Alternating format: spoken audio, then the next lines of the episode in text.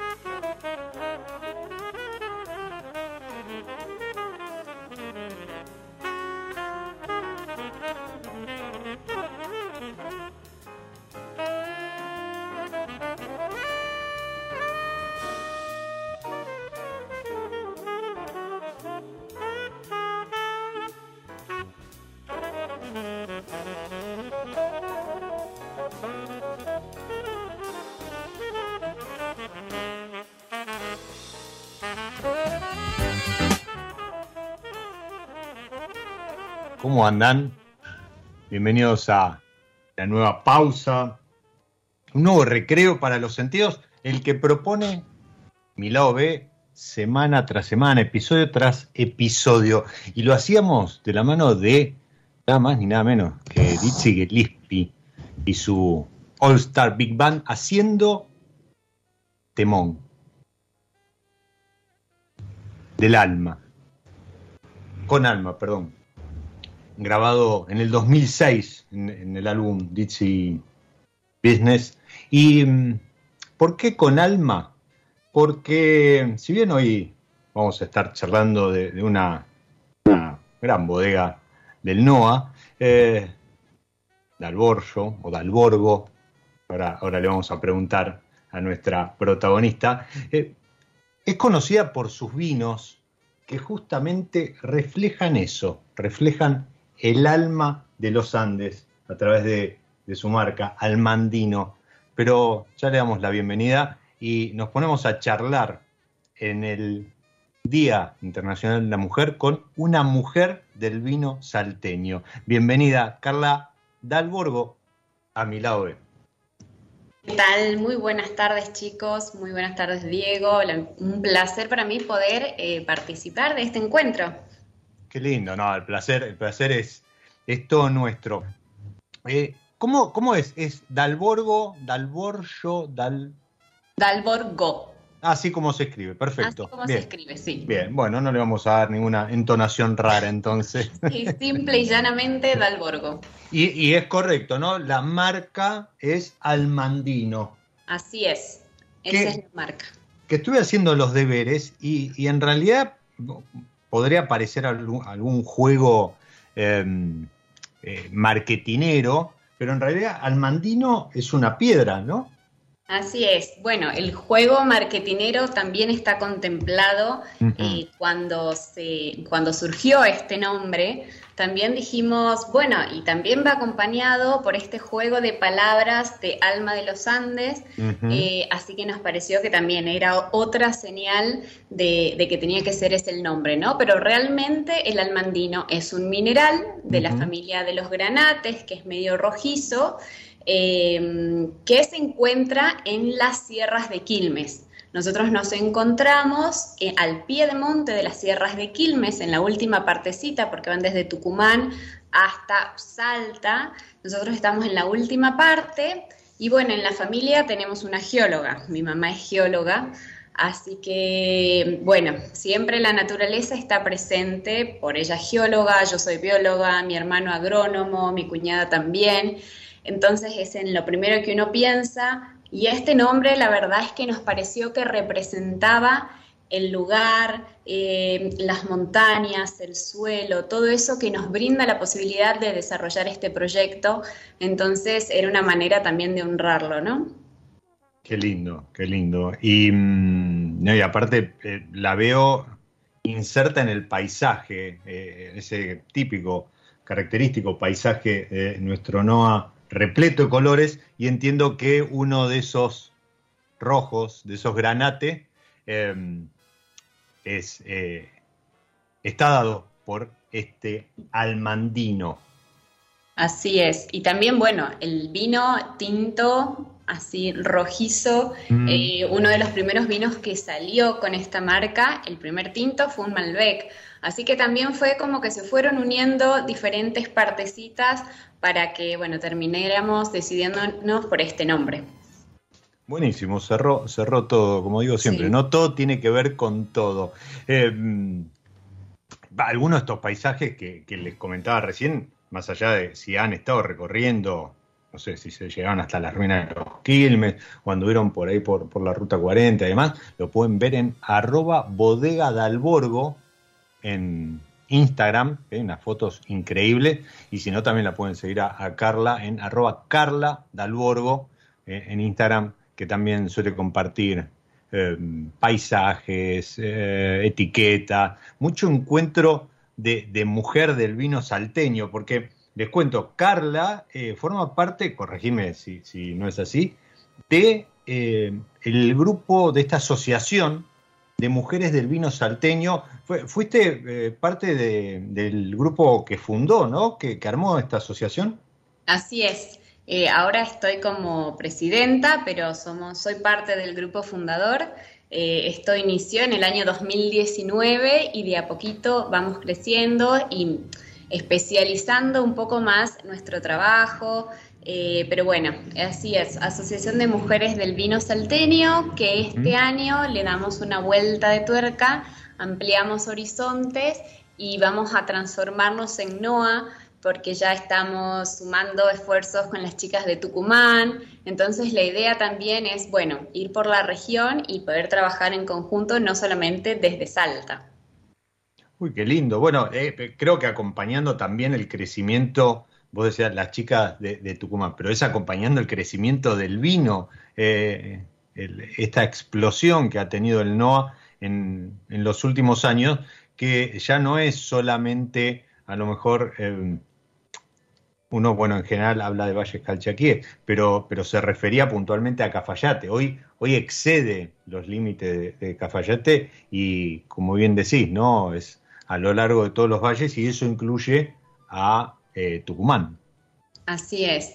Eh, sí, ya como, como, región, la verdad que los vinos se están posicionando de una manera diferente. Eh, el público en general se va animando, tal vez antes estaba más acostumbrados los paladares a vinos de más de Mendoza o del sur, pero de a poco se van animando y la verdad que el norte tiene como su club de seguidores, así que este, nosotros nos subamos a eso, ¿no? A posicionar los vinos del norte, los vinos de altura, que tal vez en algunos casos pueden tener más estructura y más power, pero la verdad que es un placer tomarlos, disfrutarlos y más si se conoce todo lo que hay detrás de esa botella de vino. Así que un poquito también es compartir todo eso que hay detrás de esa copa a través de la asociación. cuando vos decís detrás de esa copa, detrás de, ese vino, eh, a ver, uno a lo mejor tiene eh, en mente el, típico viñedo en el llano o, con, acceso fácil y demás. En los últimos años hemos visto que en todo el territorio la búsqueda ha ido más allá de los límites, entonces empiezan a aparecer regiones con, menos infraestructura, con lo cual siempre eh, para, el productor, para quien emprende eh, una, bodega o un proyecto para hacer vino, eso implica un, esfuerzo extra. ¿Por qué? Y porque no tenés una ruta pavimentada o no tenés eh, servicios de mínimos como agua o, electricidad. Entonces, para llegar con el riego, para llegar con alguna máquina para, para cosechar, o sea, algún trabajo en, el viñedo cuesta mucho más. Eh, entiendo que estas son todas características que en el NOA puntualmente, además, se, se exacerban cuando empezás a subir estas laderas, ¿no? no el, viñedo de la bodega, ustedes tienen viñedo propio. Sí, sí, sí. Bien. Eh, está ubicado, vos decías que estaban al pie de las sierras de los Quilmes. ¿Están eh, en altura? ¿A qué altura están más o menos? Nosotros estamos a 1700 metros sobre el nivel del mar. ¿Y la, infraestructura que tienen ahí disponible? Pero nosotros estamos afortunadamente sobre la ruta 40. Ah, ok. Así que el acceso es más simple que por ahí algunas otras bodegas que sí hay que atravesar muchos más caminos que no están pavimentados. Eh, que los accesos son mucho más difíciles, eh, pero bueno, nosotros por suerte estamos sobre la ruta 40, entonces es un poco más simple el acceso desde Cafayate. Hablábamos con, Agustín Lanús, también otro, otro exponente de, la zona, que, incluso, bueno, todas esas había la, ruta 40 ahí tenía camino consolidado, no, no estaba faltado, pero eso ya hace unos años se, se resolvió, con lo cual eh, entiendo que el acceso es mucho más fácil aún. Sí, sí, sí, afortunadamente sí, eh, pero bueno, hay lugares como parte de, donde cultiva Agustín la uva que realmente es muy difícil eh, acceder, ¿no? no solamente si uno tiene que cosechar la uva, sino muchas veces si tiene que enviar botellas, que llegue una botella, que llegue sana una botella, este, mm, es más complicado y también lo que es logística, porque realmente la logística en lo que es el norte no está tan ajustada, mm. entonces es por ahí más costosa, más difícil, mucho tiempo. Eh, pero bueno, son todas las características que también hace que, todo lo que producimos en esta zona em, tenga como su, sabor particular, ¿no? Seguro, tiene, tiene esa cosita de aventura detrás, pero también esto que estamos conversando, cuando al consumidor se le presentan en, tiempos donde seguramente el precio es un factor de decisión, en muchos casos, bueno, es también entender y, posicionar la mente en esto que vos mencionabas, ¿no? Todo lo que hay detrás del vino. Entonces ya no es lo mismo, eh, por más que en la góndola compartan estantería, no, no es lo mismo el precio de un vino que de otro, cuando empezás a analizar los costos, el esfuerzo y la problemática que tienen algunas etiquetas frente a otras. Eh, ¿cómo, ¿cómo, los trata el tema de, la temporada de lluvias? Este año fue bastante lluvioso, em, tal vez no lluvias torrenciales, pero sí unas pequeñas lloviznitas a la tardecita, tal vez algunos días más nublados. Entonces tal, tal vez no estuvo así el típico sol de Cafayate espléndido eh, y, eso hace que uno esté atento a la sanidad de los viñedos, ¿no? Eh, al menos en la zona donde estamos nosotros. Em, sé que en algunos lugares cayó granizo, mm. em, pero bueno, eh, uno se va adaptando y va tratando de manejar los viñedos y la producción en función del clima, porque es trabajar con la naturaleza es parte de quien nos brinda la materia prima y la identidad de esas cepas, pero también tiene sus cuestiones, entonces uno se tiene que ir adaptando a esto para que los vinos eh, tengan la mejor calidad, variando el año climáticamente. me encantó, me encantó la definición, porque también eh, es algo que hoy se busca, que no solo representen el lugar, que en ese sentido, eh, como vos decías hace un rato, Carla, el, el NOA, los vinos del norte de altura, eh, tienen, tienen ese, ese no sé qué que, que, los caracteriza tan particularmente. Pero más allá de eso, hoy también la búsqueda pasa por ahí, ¿no? Porque el vino sea transparente en cuanto a la añada y que el consumidor también comience a entender, interpretar esto. Eh, creo que eso hace que los vinos se separen a lo mejor de, cualquier otro producto industrial donde la, invariancia eh, a lo largo del tiempo eh, es menos notoria. Pero cuando vos empezás no solo a, representar el lugar, sino también en conjunción con el clima, bueno, es muy raro que tengas exactamente dos añadas iguales. Sí, así es. En general, al menos todo lo que es el Valle Calchaquí, eh, las bodegas no son grandes bodegas industriales, son muy pocas. Entonces, cada proyecto busca también destacar todo el potencial de su lugar, ¿no? Eh, esto hace también que a pocas distancias uno encuentre diferencias en los vinos, por más que el enólogo sea el mismo, sea diferente y aplique su magia de otra manera. Eh, el suelo, el clima, cómo están dispuestos los viñedos, cómo se trabaja con los viñedos, todo hace la diferencia y por eso también yo creo que es muy importante el rol de las bodegas en comunicar cómo lleva adelante su proyecto, eh, porque también eso demuestra respeto hacia el consumidor, eh, en mostrar esa transparencia ¿no? y en querer contar qué es lo que sucede puertas adentro. También creo que en estos tiempos hay mucho, el consumidor se está transformando, tal vez a diferencia de otros años, que el vino era más bueno, hay que tomarlo así, todo más formal, se anima más a probar, a investigar, a visitar a las bodegas, a charlar con los productores y eso hace que haya mayor conexión y que de los dos lados se genere una sinergia que potencia el vino, ¿no? Eh, ya no es tanto la formalidad del vino así o el vino asá, sino también se juega esto a experimentar, a probar, eh, a probar algún vino que esté elaborado en un viñedo más arriba, más abajo y a disfrutar de esa diversidad y no pretender que todos los vinos sean iguales.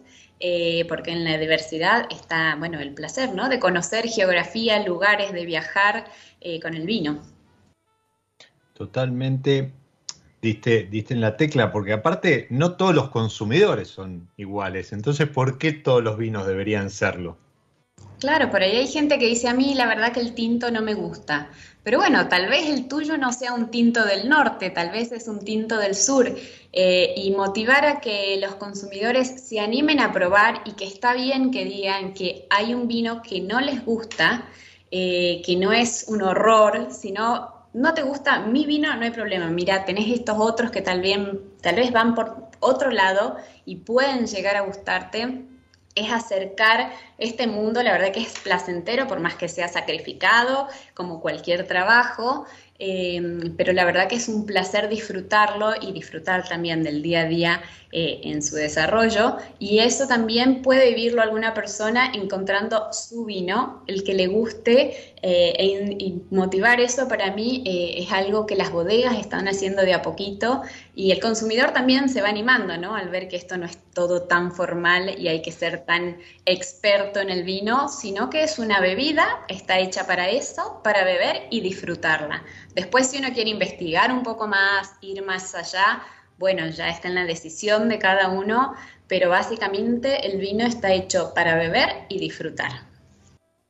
Coincido plenamente, sobre todo en la parte de disfrutar. Y el que disfruta y, tenés ahí un fan de, uno de tus tintos, eh, es Marcelo García Carvajales, que, que, nos está escuchando, le mando un abrazo, y dice que probó el almandino Reserva Malbec, Ah, muy eh, bien. Yo estoy tomando ese en este momento. Bueno, yo empecé con el eh, Sauvignon Blanc.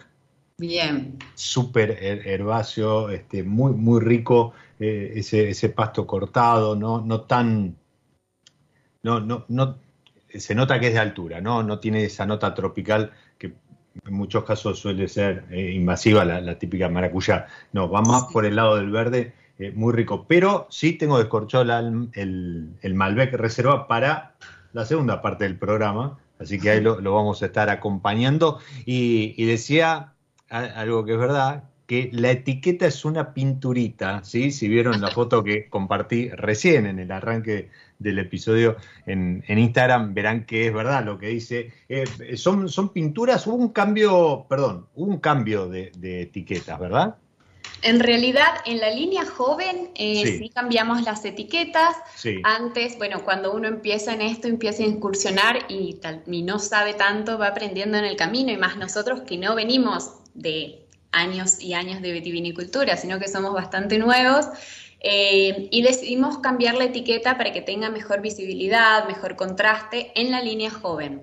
Que teníamos inicialmente el, el, almandino, el logo, era la estructura mineralógica de, bueno, de este almandino y luego cambiamos esas facetas típicas del mineral por las facetas en la montaña y en el suelo donde se encuentra el almandino, pero tal vez es más representativo eh, visualmente, ¿no?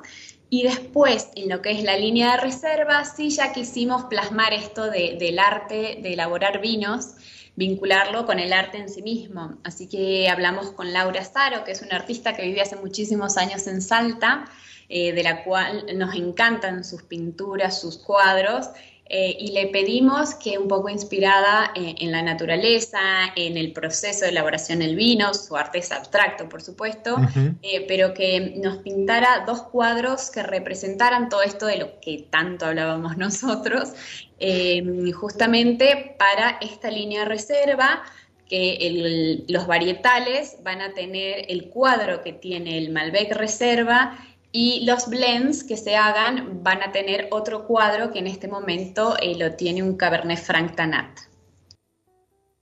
Ok, ahí en la, en la, web, también bordeada al borbo.com.ar, pueden, pueden ver las etiquetas en detalle, pero de vuelta, si no, pásense por el Instagram de la bodega o de Carla y, y los van a poder ver. Y para dejar bien en claro esto, no son pinturas que la artista ya tenía en, su galería, en su portfolio, sino que fueron hechas para estos vinos. Para estos vinos y los tenemos en la bodega, a los dos cuadros donde está la sala de barrica, están los dos vinos con estas etiquetas.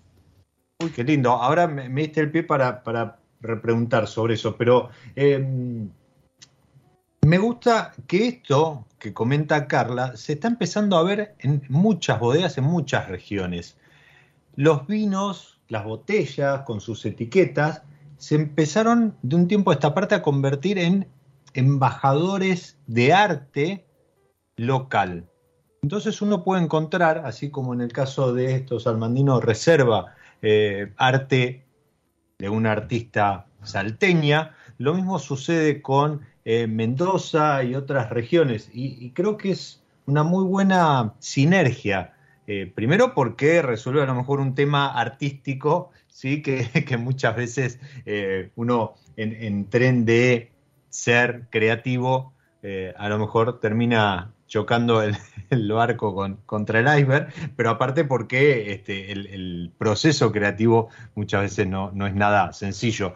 Pero más allá de eso, está muy bueno también darle visibilidad en un producto que llega a las mesas de todo el país a artistas locales que de otra forma a lo mejor no, no serían conocidos, ¿verdad? Sí, eh, solo para corregirte hace un detallito. Laura Saro, ella es de Mar del Plata, pero ya es salteña adoptada porque hace millones de años que vive acá. Por eso, este, tomé ese comentario, por eso la, la, localicé ahí en, Salta. Sí, la idea es esa, ¿no? Poder compartir también, eh, ser, que seamos embajadores a través de los vinos de lo local, ¿no? Qué lindo, qué lindo. De la inspiración local. Y, esto que mencionas de lo local, malo que mencionabas respecto de que estas pinturas están expuestas en la sala de barrica, me lleva a preguntar cómo están en esta vuelta a la normalidad más con el tema enoturismo. Em, la verdad que se ve que todo, todos estábamos con ganas de salir a recorrer, porque Cafayate, si bien siempre fue un destino eh, importante para el enoturismo, Em, luego de, lo peor de la pandemia, donde estábamos todos guardados, eh, se activó muchísimo. La verdad que está teniendo mucho turismo y eso es un placer de ver porque realmente anteriormente parecía pueblo fantasma, era muy triste y ahora realmente se está activando y es un destino que se busca mucho. Cafayate como punto inicial, pero de ahí todos los valles calchaquíes, ¿no? Em, nosotros recién nos estamos iniciando, abrimos como fines de agosto del año pasado y de a poquito también eh, vamos difundiendo sobre la bodega, nos vamos dando a conocer, pero la verdad es que es un destino sumamente elegido y eso nos alegra como salteños. Qué lindo. Sí, la verdad que ver cómo la gente se ha volcado, bueno, en estas vacaciones yo todavía no pude disfrutar de las mías, pero ya están llegando, pero en estas vacaciones cómo la gente se ha volcado, incluso a destinos, o sea, los típicos, ¿no? Como vos decías, Cafayate, a lo mejor Mendoza, Córdoba, la Patagonia, pero además dentro de las regiones a lugares poco explorados, o, eh, entiendo también que en búsqueda de escaparle a todo el mundo se quedó en el país. Bueno, entonces dentro de la posibilidad de buscar algún otro eh, hueco, pero pero es muy lindo también cómo antes de la pandemia eh, el vino no solo era embajador del arte local y de, la cuestión local, sino que eh, invitaba a turistas del mundo que llegaban al país a buscar tal región porque habían tomado un vino de tal lugar. Y en ese sentido el NOA em, era, era, muy buscado por, por turistas por el vino y por la gastronomía. Eh, entiendo que eso, bueno, hoy está a lo mejor medio en stand-by, pero de a poco esperemos vaya volviendo. Sí, de a poquito se va activando, se van viendo extranjeros que van llegando también. Eh, y por lo que parece es viene un, próximas temporadas muy buenas, eh, no solamente con gente de Argentina, sino de otros lugares también. pero bueno, también es mucha gente que está buscando esto de la experiencia al aire libre, ¿no? Eh, los picnics, las degustaciones al aire libre, que los ambientes sean abiertos, un poco eso también cambió con esto de la pandemia. Em, y, bueno, yo creo que también todas las bodegas se están renovando y ayornando un poco eh, con este contexto em, y se van generando propuestas nuevas. Y eso hace también que tal vez alguien había ya venido anteriormente a Salta, había ido a alguna bodega o alguna actividad puntual y ahora ya hay otras propuestas, no son las mismas, sino que se fueron cambiando eh, y ya son más aventuras u otro tipo de experiencias que está bueno, ¿no? Así también invita a que vuelvan, repitan los lugares, pero ya de otra manera. Esto que vos mencionás de, ayornarse, eh, en Buenos Aires al menos se vio de la mano de veredas y terrazas que empezaron a aflorar en, todos los, rincones. De hecho, hay, hay algunas esquinas en, Palermo, por ejemplo, donde tenés terrazas enfrentadas, ¿no? Las dos esquinas. Y, la gente, capaz que los encontrás haciéndose seña de una eh, terraza a la otra. Pero hablando de terrazas, eh, mientras vos contabas esto, hablabas de experiencias, que es un apartado en, la web de, la bodega, les comentaba, eh, me vino la imagen de la terraza de la bodega preparada para la ocasión de Coprobi. que sí fue toda una experiencia, ¿verdad? Sí, la verdad que sí, fue nuestra primera experiencia eh, con mucho público. Previamente creo que habíamos recibido muy poquito turismo, así que fue toda una experiencia y expectativa y preparación para ese día. ¿Y cómo salió? Afortunadamente salió bien. Bien, bien. Pero más allá de eso, ¿cómo, cómo viven el coprovi en la bodega?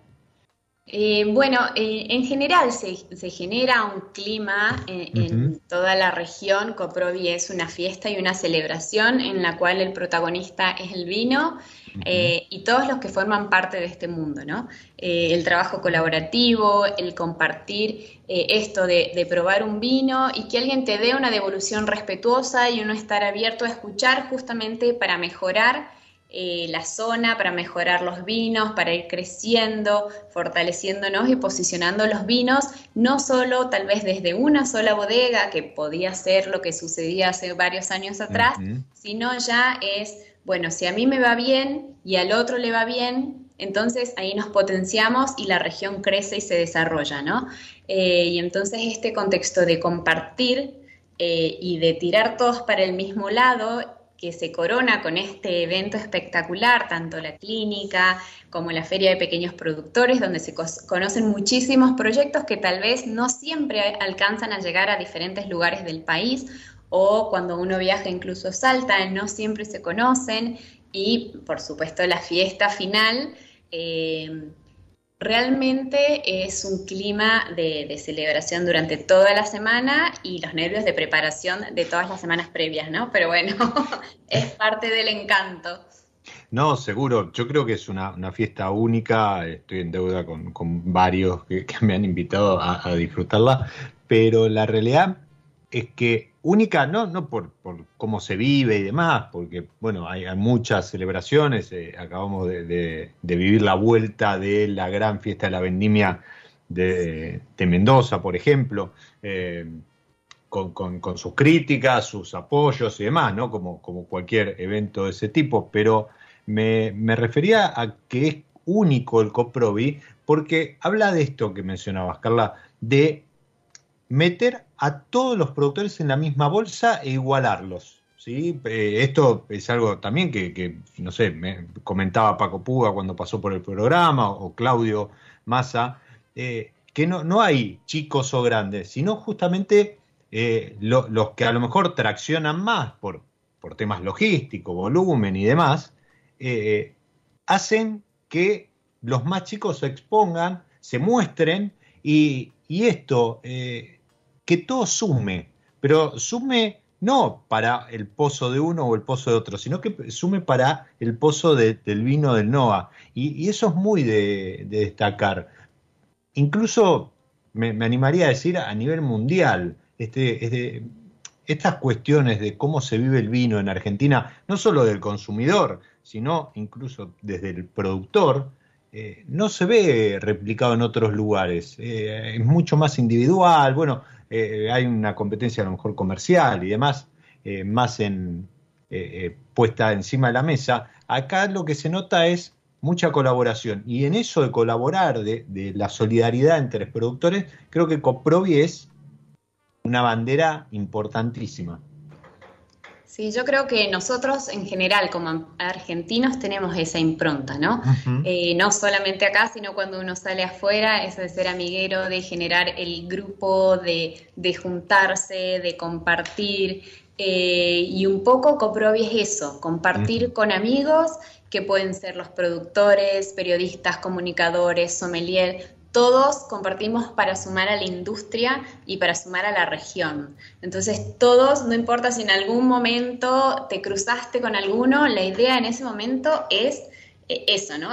la colaboración y, me parece que eso realmente es, es fantástico porque de esa manera uno crece, se posiciona, se da a conocer em, y salta, salta la linda. Este, realmente yo creo que se fue posicionando gracias a ese trabajo y a ese, y ese pequeño caminito que se fue haciendo con Coprovi, donde bodegas, los profesionales, porque también antes era todo más puertas adentro, esto que bodegueros, eh, enólogos, agrónomos, todos abran las puertas para contar qué es lo que pasa, cómo es la cocina del vino, qué hay detrás, quiénes son los dueños, que estén presentes.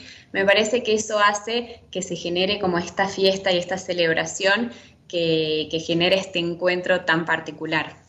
Qué lindo, todos, todos este, para uno que es el vino y el vino para todos. Me parece que, eh, creo que lo había dicho Paco cuando pasó por el programa, que, había sido de, suma importancia para el crecimiento de, la calidad y la cantidad de, productores en, los valles, eh, esto, ¿no? de sumar la experiencia y compartir la experiencia y además de que es una experiencia en sí mismo, volviendo a cómo había arrancado la pregunta. Carla, vamos a, hacer una pausa dentro de la pausa, si te parece. Bárbaro. Y vamos a, jugar, como lo hacemos en cada episodio, de la mano de em, los amigos de San Felicien, que proponen jugar, eh, hacer este, este acuerdo, más que maridaje, es un acuerdo eh, musical con alguna de las variedades que ellos tienen en su portfolio. Y para hoy elegí la Malbec, que es una variedad que vaya si nos trajo alegría a, a nuestro país.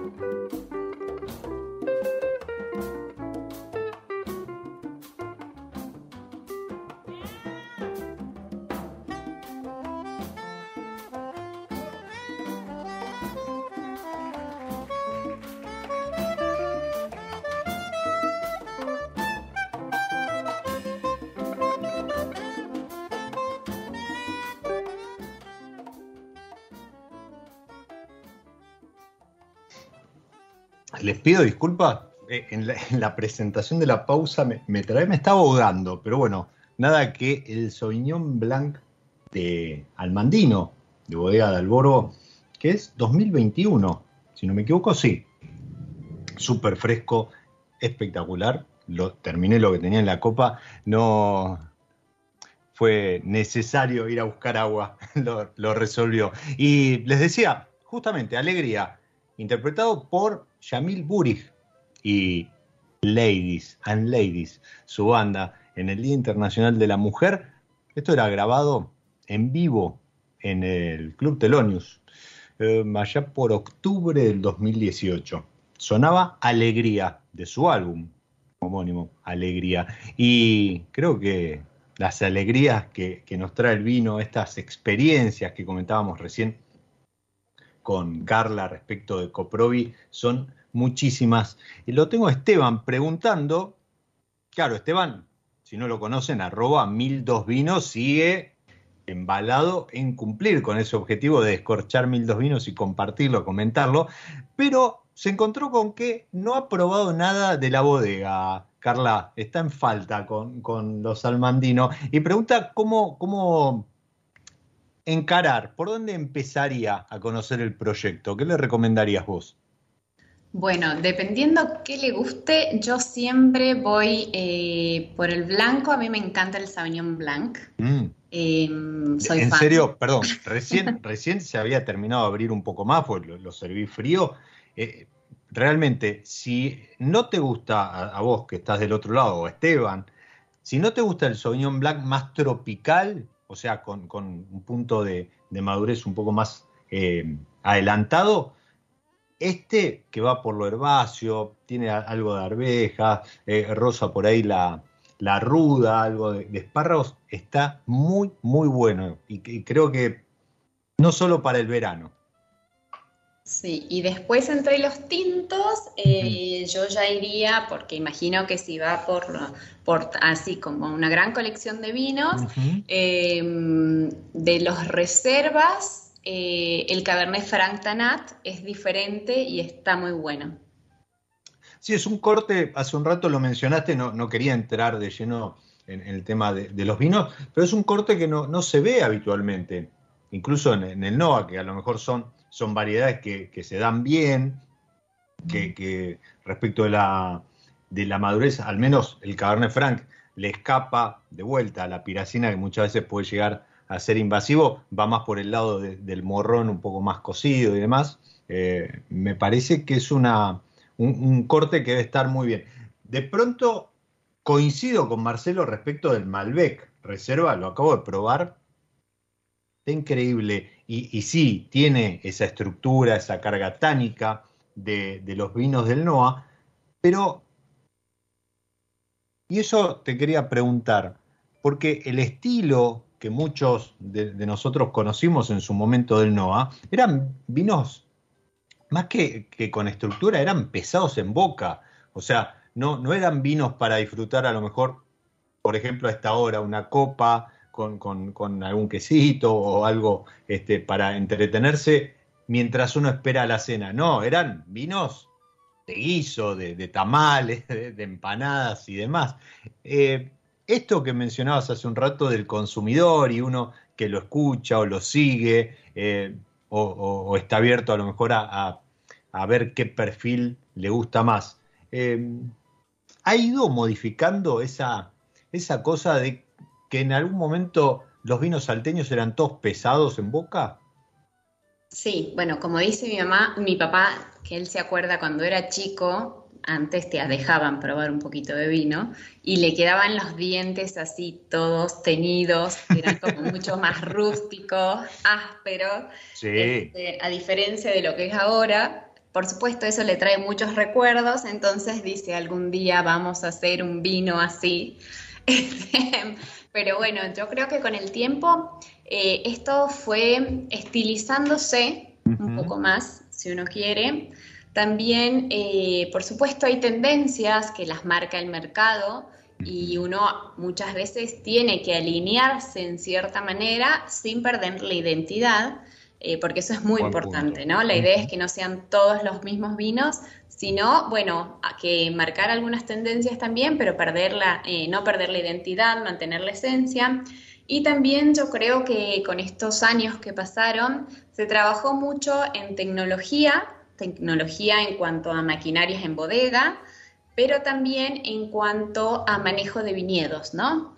Eh, tal vez antes era todo más, más rústico y más elaborar el vino, pero con el tiempo eh, fue más, eh, bueno, ver qué me ofrece el viñedo, ver cómo lo puedo manejar, qué es lo que me está dando, si yo saco más racimos, si saco menos racimos, si hago más desoje, menos, los puntos de madurez de la uva, el tipo de riego y demás eso hizo que, también uno vaya puliendo un poquito esos vinos y que ahora tal vez sean más disfrutables, ¿no? Que uno quiera tomar más de una copa y no quede tan empalagado como hace muchos años.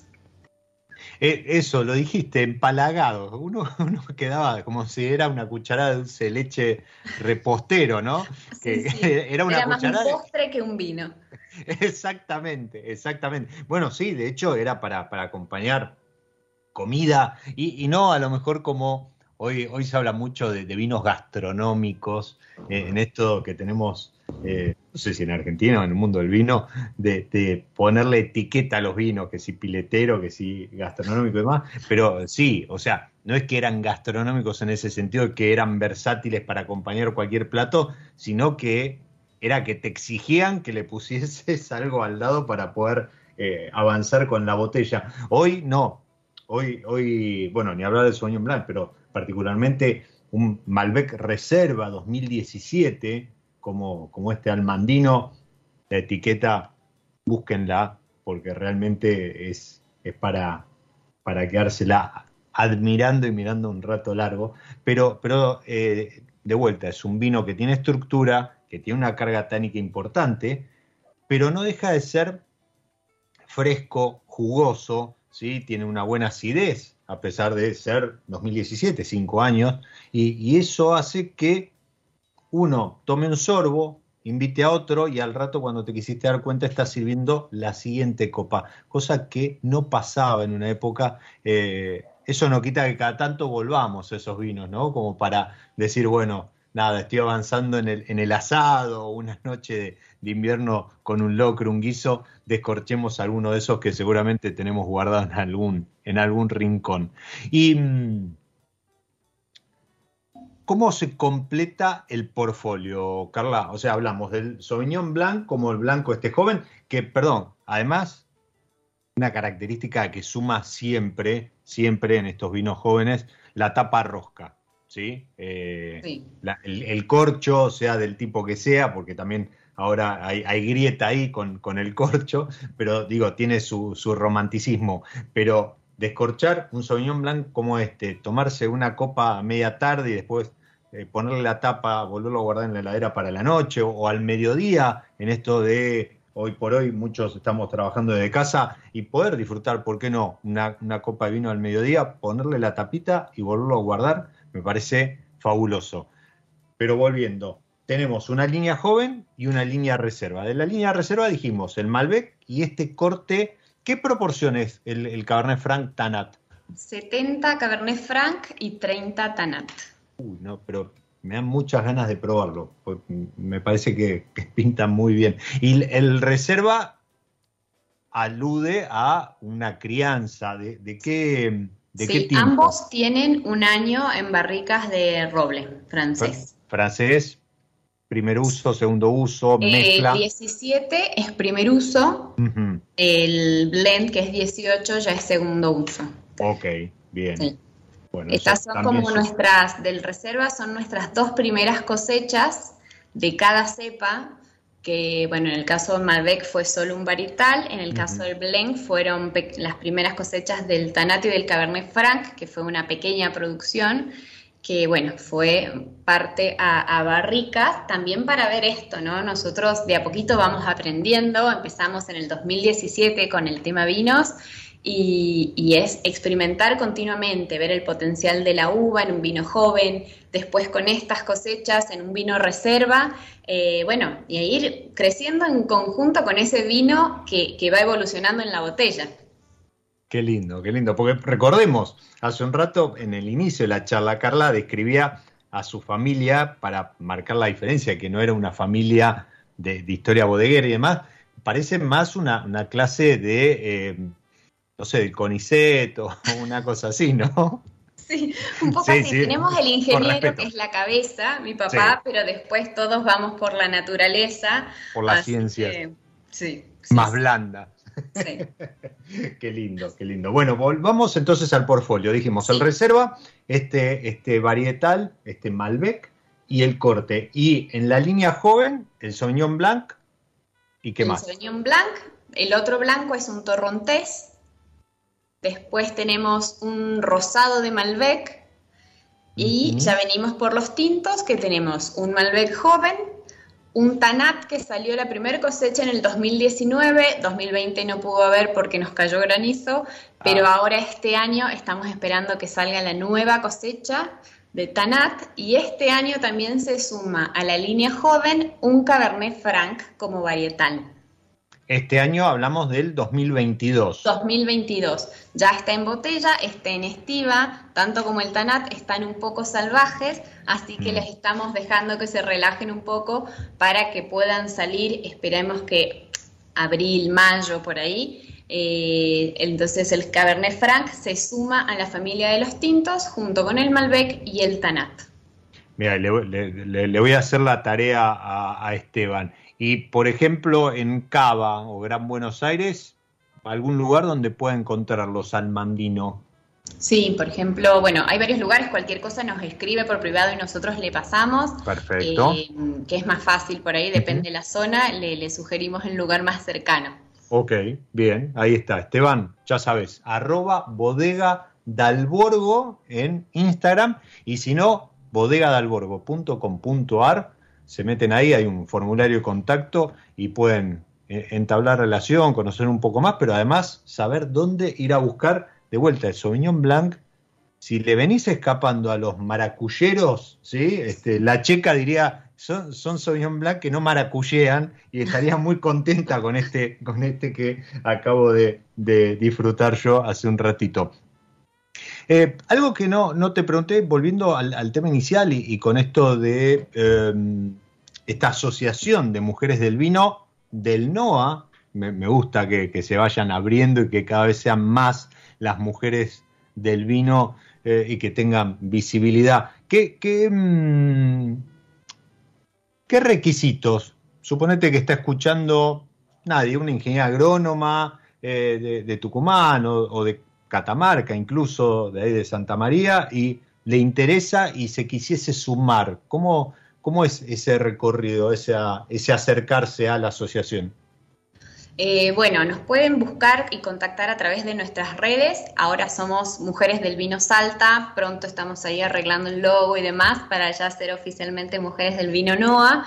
Pero a través de las redes es como la, parte más fácil. Eh, y ahora también estamos em, sería como puliendo lo que sería ya la membresía oficial para ser una asociada, porque la realidad es que esto empezó como un grupo de, personas y de mujeres vinculadas a la industria vitivinícola con ganas de hacer cosas. Entonces, de a poquito fuimos generando acciones, capacitaciones, eh, charlas, encuentros, y ahora ya le estamos dando más formalidad para que quien quiera se pueda asociar, pueda tener algunos beneficios, pueda participar de actividades y la idea es que no solamente puedan ser eh, o puedan formar parte profesionales vinculadas al vino, sino también aquellos que les guste disfrutar del vino, entonces poder generar iniciativas desde degustaciones, presentaciones de bodegas, eh, charlas o capacitaciones, pero tal vez para el público general que también disfruta de esto y de ir conociendo un poco más.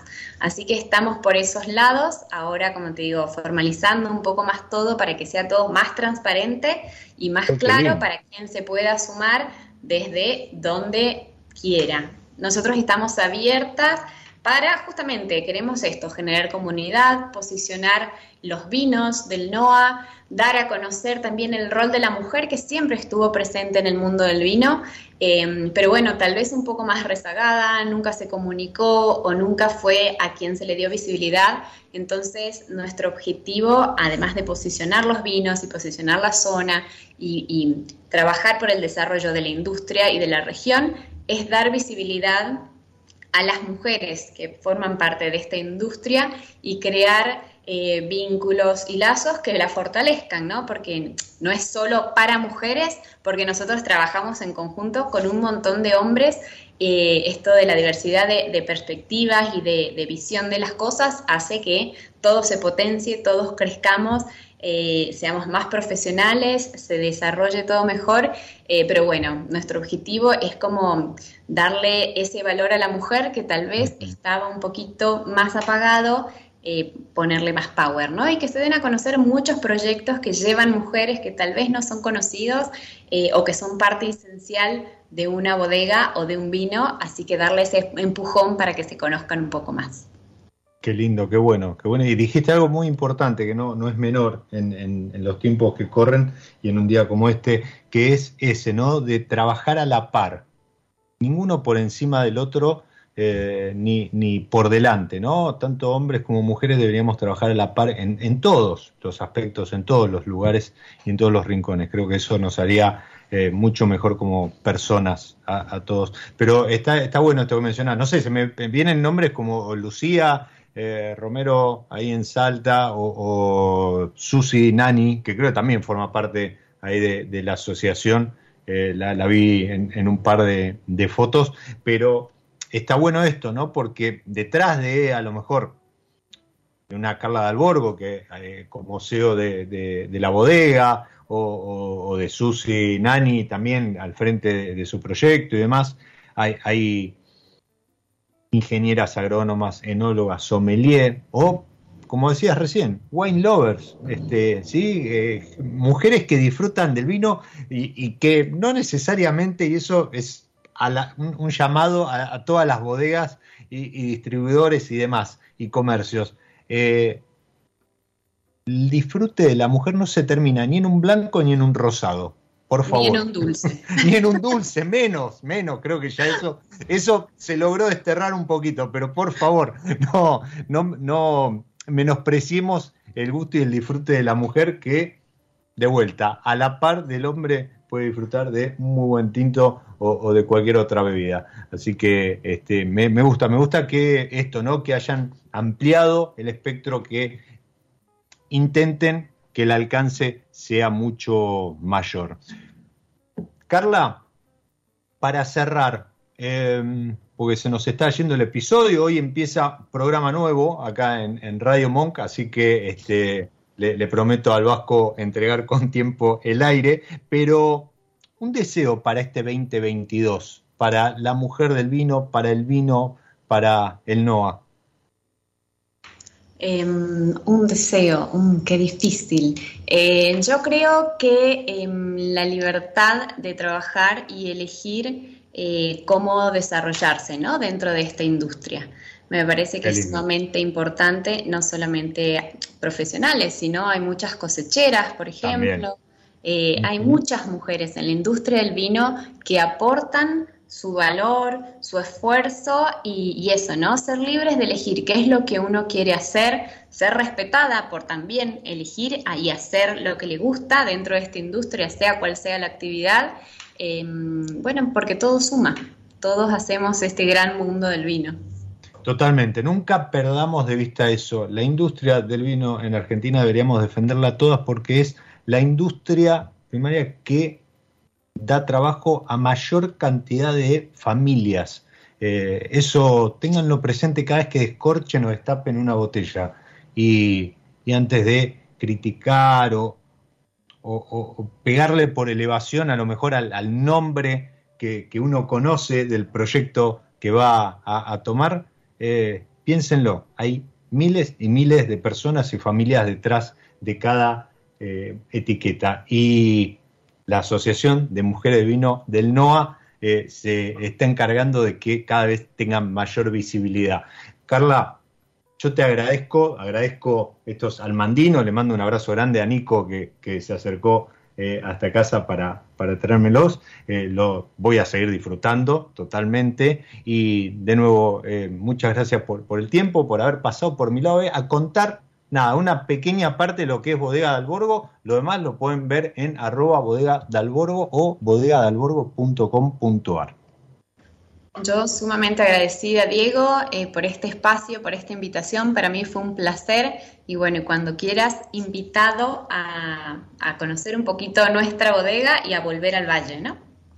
Me lo debo, me lo debo, porque estuve una vez y, la verdad este, quedan los ojos extasiados y con ganas de mucho más. Así que seguramente nos veamos la próxima vez por ahí, copa en mano, obviamente. Por supuesto.